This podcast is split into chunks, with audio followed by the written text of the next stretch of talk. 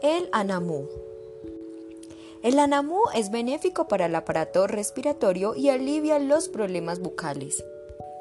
Esta planta es utilizada en muchos lugares de Sudamérica para ahuyentar a los murciélagos y a los roedores por su alta concentraciones de azufre. Es una hierba de vida larga.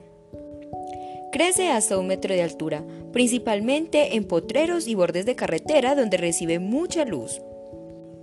Se puede reproducir por medio de semilleros o esquejes y es de fácil y rápido crecimiento. Por ser una planta que dura mucho tiempo se debe plantar en los bordes y en las esquinas de la huerta. Sembrada allí sirve también para expulsar insectos y combatir algunas plagas. Cuando las vacas lo consumen, el sabor de su leche se altera, por eso no es bueno sembrarlas en potreros donde pastoree el ganado lechero.